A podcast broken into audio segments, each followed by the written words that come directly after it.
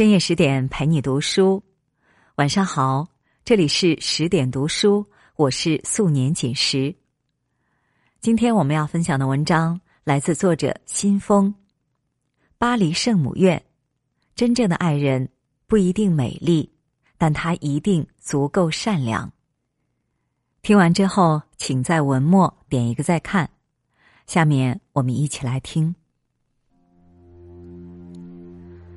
雨果曾在巴黎圣母院的序言里说：“岁月的蹉跎赠予这座教堂的，远比夺取的要多。时间在主教堂的正面涂上了一层深暗的世纪色调，将建筑物的沧桑变成一种魅力。多少个世纪过去了，如今坐落在巴黎塞纳河畔的那座凝注着文明圣光的巴黎圣母院。”已经跟随着一场冲天的大火，消失在了历史的烟尘里。雨果所留下的这部名叫《巴黎圣母院》的小说，却随着时光的流逝而愈发的流光溢彩，从而闪耀出一种永恒的人性光辉与不朽爱情的伟大。雨果曾说：“当命运递给我一个酸的柠檬时。”让我们设法把它制造成甜的柠檬汁。巴黎圣母院正是雨果借命运的酒杯为我们调制的一杯柠檬汁，只是它的味道一点也不甜，甚至还充满了酸涩。而女主人公艾斯美拉达和卡西莫多的人生，则大多都是悲苦的味道。艾斯美拉达原本是法兰西人，可惜她的母亲巴格特是一名巴黎社会底层的妓女。当艾斯美拉达出生的时候，便是一个私生女。更悲惨的是，她出生不久就被流浪的波西米亚女人偷偷的换走了，留下来的则是一个小怪物，这便是后来成为圣母院敲钟人的卡西莫多。艾斯美拉达就这样成了一名人们眼中的埃及女孩。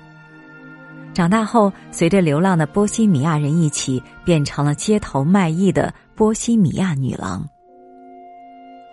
她天生聪慧、漂亮妩媚，拥有着绝好的身材和一头如同金丝一般的卷发。只是出身的低微，已经在她的身上打上了一层深深的底层烙印。成为一生挥之不去的耻辱。艾斯美拉达的母亲失去了女儿，发现留下来的是一个丑陋的男孩。他有着几何形的脸、四面体的鼻子、马蹄形的嘴、参差不齐的牙齿、独眼、耳聋、驼背，似乎上帝将所有的不幸都降临在了他的身上。失去了爱女的巴格特，当然不会容忍留下这样一个小怪物，于是便把他遗弃在了巴黎圣母院的门口，被后来成为副主教的克罗德收养。而因丢失女儿，在绝望中苦等了十五年的巴格特，则变成了一个自私冷漠的隐修女。当他再次见到女儿的时候。艾斯美拉达已经面临着被处以绞刑的命运。我们不得不说，雨果把一杯酸甜的柠檬汁调制成了一杯苦酒。这里面的酸甜苦辣咸可谓五味杂陈，实在是令人难以下咽。《越人歌》里曾经这样唱道：“北方有佳人，绝世而独立。”一顾倾人城，再顾倾人国。艾斯美拉达大概就是这种美人，万众瞩目，倾国倾城。当巴黎圣母院的副主教克罗德第一次在街头看到艾斯美拉达的舞姿时，他的心就乱了。从那一刻开始，他知道自己的人生已经完了。他倾心数十年，把自己奉献给上帝的赤诚，此时此刻已经全部沦陷。他非常想得到艾斯美拉达，可副主教的身份决定了他此生此世必须把自己的肉体和灵魂全部奉献给上帝。这些年来，收养卡西莫多一直是克罗德仁慈的招牌。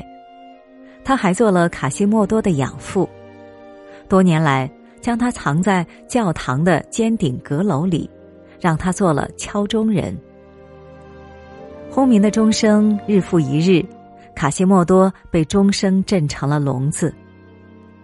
克洛德又教会他读唇语，让他对自己言听计从。当艾斯美拉达出现的时候。克洛德派了卡西莫多去抢艾斯美拉达，不料，艾斯美拉达奔逃途中遇到了皇家卫队队长菲比斯，菲比斯从卡西莫多的手里救下了艾斯美拉达，艾斯美拉达就这样狂热的爱上了救他的英雄。菲比斯风流倜傥，长期活跃在上流社会。众多的贵妇小姐环绕在他的身边。艾斯美拉达对菲比斯来说只是一朵路旁的小花，可在艾斯美拉达的心中，菲比斯已经成了他的全部。他的心中除了他，再也容不下任何人。但这种爱究竟要将他引向何方，没有人能够知道。所以，雨果说：“爱就像一棵树，它自行生长，深深的扎根于我们的内心，甚至在我们心灵的废墟上也能继续茁壮成长。这种感情愈是盲目，就愈加顽强。”安徒生曾说：“清白的良心是一个温柔的枕头，我们可以枕着它安心的入眠。”艾斯美拉达从始至终的善良，正是这样的一个枕头。当初，艾斯美拉达被菲比斯救下之后，在下层群体组成的乞丐小偷王国里落身，遇到了落魄的诗人格兰古瓦。王国的头领在格兰古瓦身无分文又无待机之力的情况下，要将格兰古瓦处以绞刑。按照乞丐小偷王国的规定，只要有女人出面，甘愿认格兰古瓦为夫，便可以饶恕他不死，留他在乞丐小偷王国落身。关键时刻，艾斯美拉达挺身而出，认领了格兰古瓦，但他的心已经暗许了皇家卫队队长菲比斯，所以格兰古瓦只能和他做名义上的夫妻。艾斯米拉达之所以挺身而出救格兰古瓦，只是不忍心他被处死。接着，卡西莫多被国王的卫队抓获，审判之后被捆绑在耻辱柱上接受鞭刑的惩罚。克洛德不愿意公开出面去救他。卡西莫多在太阳下焦渴难耐，无一人上前送水。又是艾斯美拉达不计前嫌，挺身而出，众目睽睽之下喂水给卡西莫多。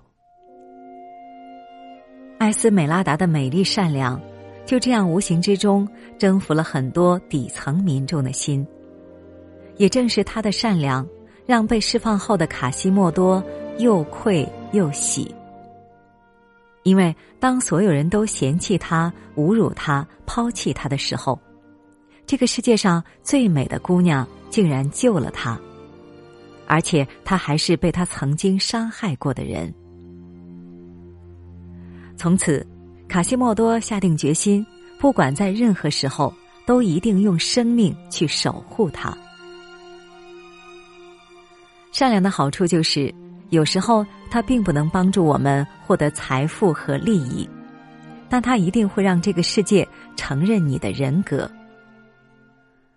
换句话说，我们存在这个世界上最大的失败，并不是我们的贫穷和丑陋，而是失去了人之所以为人的资格。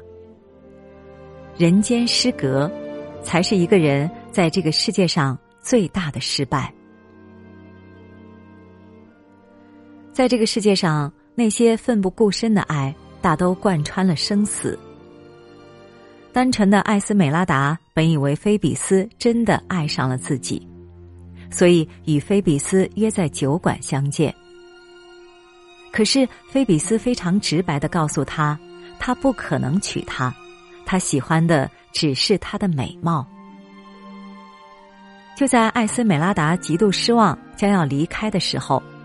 克洛德副主教从卡西莫多的口中知道了他们幽会的消息，因为过分的嫉妒，怒火中烧，所以带着随身的短刀来到酒馆，趁机刺杀了菲比斯，然后在恐慌中逃跑。菲比斯昏死过去。酒馆的主人来到时，现场只有艾斯美拉达和菲比斯，艾斯美拉达就这样被当成了凶手。屈打成招，要被处以绞刑。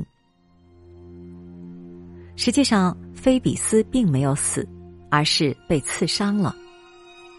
艾斯美拉达也认出了行刺菲比斯的人就是副主教克洛德，可是没有人愿意相信他的话。在艾斯美拉达被行刑的前夜，克洛德还企图让艾斯美拉达屈服于自己。这样，他就可以以宗教庇护的名义救下他的性命。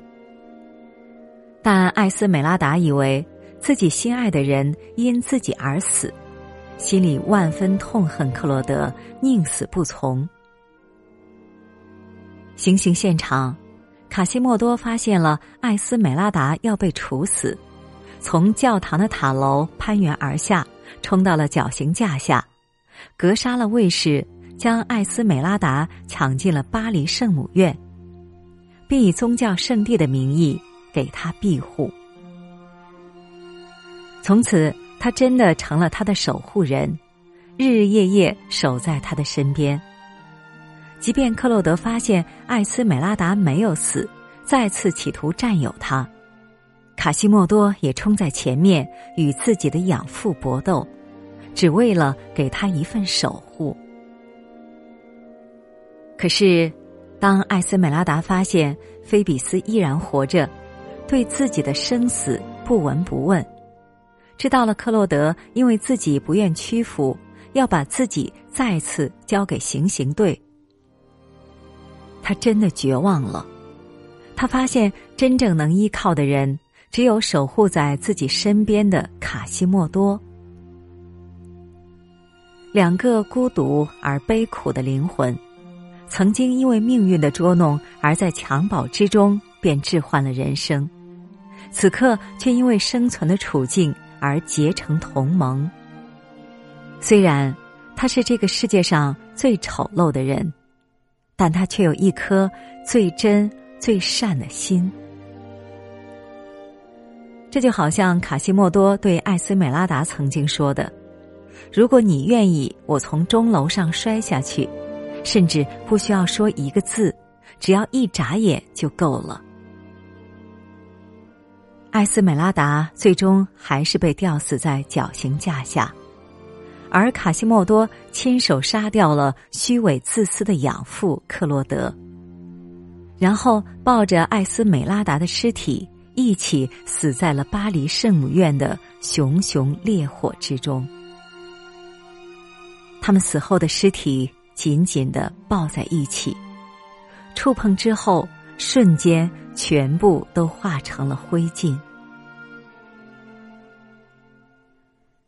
雨果在巴黎圣母院中说：“丑在美的旁边，畸形靠近优美，丑怪藏在崇高背后，美与丑并存，光明与黑暗相共。”巴黎圣母院的伟大，就在于它告诉我们：肉眼看到的美不一定就是真的美。拥有美丽的躯壳而内里装满了腐朽思想的人，只不过是一具行尸走肉。相反，在丑陋的外表下面，或许恰好隐藏了一颗温柔的灵魂，一个充满了善良的心灵。真正的爱人，他不一定美丽，但他一定足够善良。